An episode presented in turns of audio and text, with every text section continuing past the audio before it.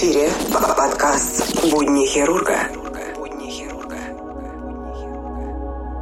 Большинство хирургов испытывают глубочайшее чувство стыда, когда в результате операции пациенты страдают или умирают. И стыд становится еще острее, если за всем этим следует судебное разбирательство. Хирургу сложно как перед собой, так и перед окружающими, что он совершил ошибку. Поэтому он всеми возможными способами пытается скрыть свои ошибки или переложить вину на кого-нибудь другого.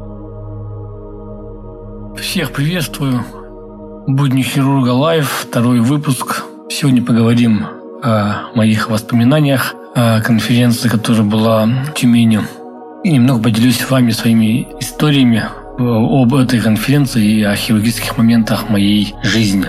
Итак, как сказал один мой знакомый хирург, с которым мы ехали э, на поезде из Тюмени обратно в Сургут после конференции, а он сказал такую фразу, то что м- за последние 20 лет в Сургуте умерло 20 хирургов. Это получается на каждый год по одному хирургу. В общем, э, это предыстория к тому, как мы э, из Сургута поехали на конференцию по колопроктологии. Точнее, я один поехал, и еще э, поехали три хирурга, врача, проктолога с Сургута.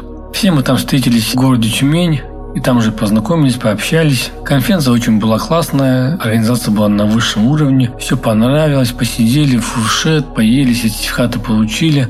Обратным путем едем на поезде в одном купе четыре хирурга. Представляете?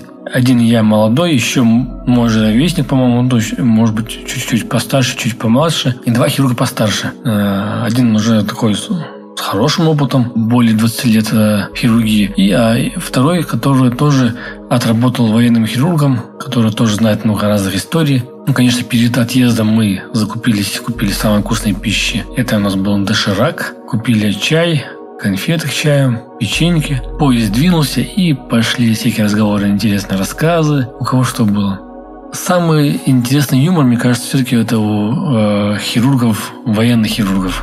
Как этот хирург сказал, если говорит, увидел терапевта на поле боя, то говорит, убей его сразу, чтобы не мучил раненых. Как можно было такое придумать? Весь путь, а это около 12 часов на поезде, мы просто общались, рассказывали столько всего интересного, этот оперативного момента обсуждали, пили чай просто литрами. Все-таки своя романтика в этом есть, а именно романтика поезда, купе. Давненько я на поездах не ездил. Я прям захотелось куда-нибудь поехать, сесть в хорошей компании и ехать общаться, болтать и записывать свой подкаст. Ну, даже был бы подкаст «Будни хирурга путешествия». В общем, как-то так. А еще хотел бы в этой теме затронуть э, такую тему, почему в России боятся врачей. Тут нашел статью интересную в интернете. Попробую вас э, с этой статьей ознакомить. Запишу ее сейчас, чтобы вы не читали, а просто послушали. Подкаст «Будни хирурга». Почему в России боятся врачей?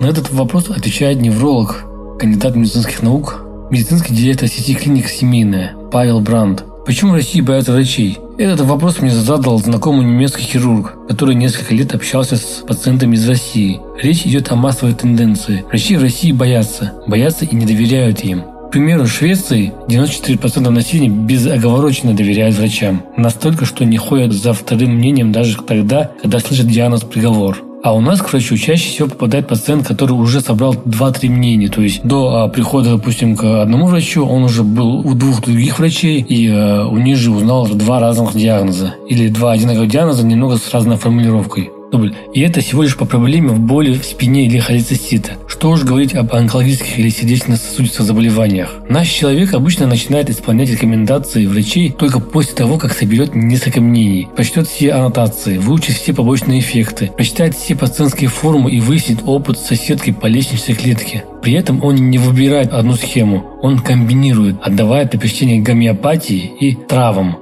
У российских пациентов даже есть свой антирейтинг лекарств. Первые три месяца в нем стабильно занимают гормоны, антибиотик и статины. Они олицетворяют три основные беды российского пациента ожирение, понос, проблемы с печенью. Эти препараты можно пить только если настолько плохо, что даже подорожник с ацилококсинумом не помогает, а сипиличные гомеопаты округи одновременно отключили телефон. Естественно, в любых побочных явлениях и любых нежелательных реакциях лекарства виноваты злые неучи в белых халатах врачи, то есть мы. Даже если пациентка, посетив десяток врачей, решила пропить курсом 6 препаратов от высокого давления одновременно, при том, что три из них имеют одно и то же действующее вещество. Это врачи виноваты. что она начала терять сознание через день и не может встать в постели в течение недели. Но все дело в том, что пациентка просто э, ходила к двум-трем разным врачам, и каждый врач написал лечение препаратами, э, имеющими э, одно и то же действующее вещество, но разное название. А пациентка решила все это дело скомбинировать,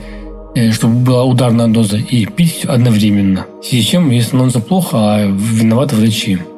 Российские пациенты не верят врачам, Зато верят в гомеопатию и в то, что они смогут вылечиться самостоятельно. На форумах и в Фейсбуке обсуждают продажных айболитов, которые только умеют что поставлять карман под заранее оговоренные суммы, продвигать дорогие и бесполезные таблетки, проплаченными фармфирмами, которые они любят назвать фарм-мафией. Визит к врачу без рекомендации приравнивается к купанию в неположенном месте и считается идиотизмом. Удивительно, что шведы, немцы или французы не ищут врачей по знакомым или в интернете, а беспокойненько идут к ближайшему доктору. Кто виноват в этом извращенном восприятии самой гуманной из профессий ее представителей? Во-первых, это сама система здравоохранения. Если кто считает, что СССР была лучшая в мире медицина, он совершенно не прав. Там она и осталась. В 1986 году. Именно тогда мы отстали по абсолютному большинству от медицинских направлений, сохранив медицину, опирающуюся на опыт, а не на качественную статистику. И система это устраивала в течение последующих 30 лет. Если система здравоохранения застряла в 1986 году, нет нужды вводить стандарты медицинской помощи, проводить дорогостоящие испытания лекарственных препаратов, реформировать медицинское образование, разрабатывать громоздкие клинические рекомендации, основанные на какой-то там доказательной медицине, покупать за бешеные деньги аппараты УЗИ и томографы, производить собственные химии препараты и антибиотики, тратиться на качественные научно-медицинские исследования, изменять устаревшие санитарные правила и нормы,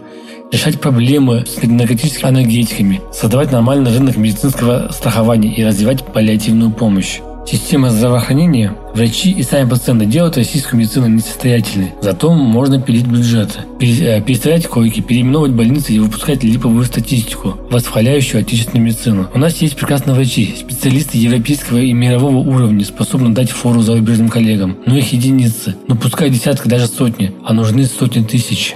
Есть отдельные клиники с очень качественным и профессиональным подходом к ведению пациентов, а вот системы здравоохранения нету. Во-вторых, виноваты сами врачи возможно, даже больше, чем здравоохранение. Виноваты в том, что не могут нормально объединиться и создать качественную альтернативу системе. Виноваты в том, что не занимаются самообразованием, что забыли такие основополагающие понятия, как медицинская этика и диантология, которые досконально описывают все нюансы общения с пациентами, их родственниками и с коллегами. Также виноваты, что пускают профессию неквалифицированных специалистов, что прогибаются под давлением нечистоплотных фармкомпаний и назначают бесполезные лекарства и процедуры, Виноват в том, что берут деньги в карман, создавая таким образом черный рынок медицинских услуг, и в том, что выписывают липовые больничные своим друзьям. Виноват в том, что боятся обезболивать э, онкологических больных и пускать родителей в реанимацию детям. Врачи виноваты в том, что не хотят ничего менять и не хотят меняться сами. Самая главная вина заключается в том, что они ужасно боятся пациентов.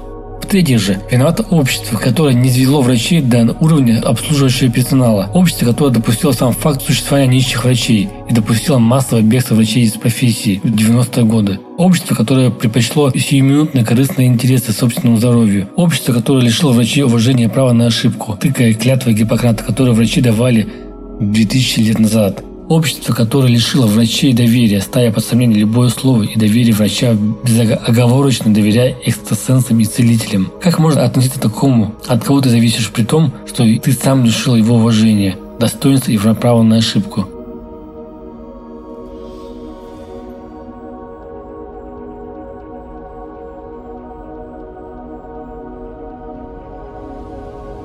Подкаст «Будни хирурга». Вот такая вот интересная статья. А, комментировать ничего не буду. Делайте сами свои выводы, что и как есть. Скажу одно по своему опыту, да, так оно есть. То есть э, пациенты всегда э, ставят себя выше врачей, открывают дверь, некоторые из них открывают дверь чуть ли не ногой. Никакого уважения к врачу нет у них. Чуть, э, чуть что сразу пытаются написать жалобы, пугают жалобой. У меня были пациенты, которые приходили ко мне по поводу образования. Ты им объясняешь, что у вас такое-то образование, такой-то диагноз. Нужно сделать такие-то исследования, такое-то обследование пройти. Они мне достают еще два осмотра других врачей и говорят, а вот этот врач сказал так. Ну, если он так сказал, так идите к нему туда. Почему вы ко мне пришли сюда? А потом сразу идет жалоба. То, что типа врач некомпетентен и пишет не, не, не то обследование, которое должно быть. Не буду приводить примеры, как бы у меня есть такие примеры тоже. Суть в том, что э, все, что было выше сказано, 90% там так оно и есть правда. Пациенты сами довели э, все до такого, то, что врачи как бы, ну, врачи во всем виноваты. Не может быть у нас в России, как в Европе и в США, допустим, во всем остальном цивилизованном мире. У нас все по-своему, по своему сценарию. Бюджет пилится, фармкомпании работают на прибыль, а врачи, чтобы прокормить себя и семью, идут на поводу у них. Я не, не говорю то, что я а, пишу там, допустим, это липовый рецепт, там, открываю там это левые больничные. Нет, я, я таким не занимаюсь. Но просто э, врачу нужно тоже свою семью прокормить. Пример, то же самое обучение. Вот поехать на конференцию на э, съезд Российского общества хирургов, который проводится раз в пять лет. Когда я написал заявление, э, чтобы меня командировали, хотя бы отпустили или хотя бы частично заплатили за гостиницу, хотя бы за проживание, мне отказали. Подкаст «Будни хирурга».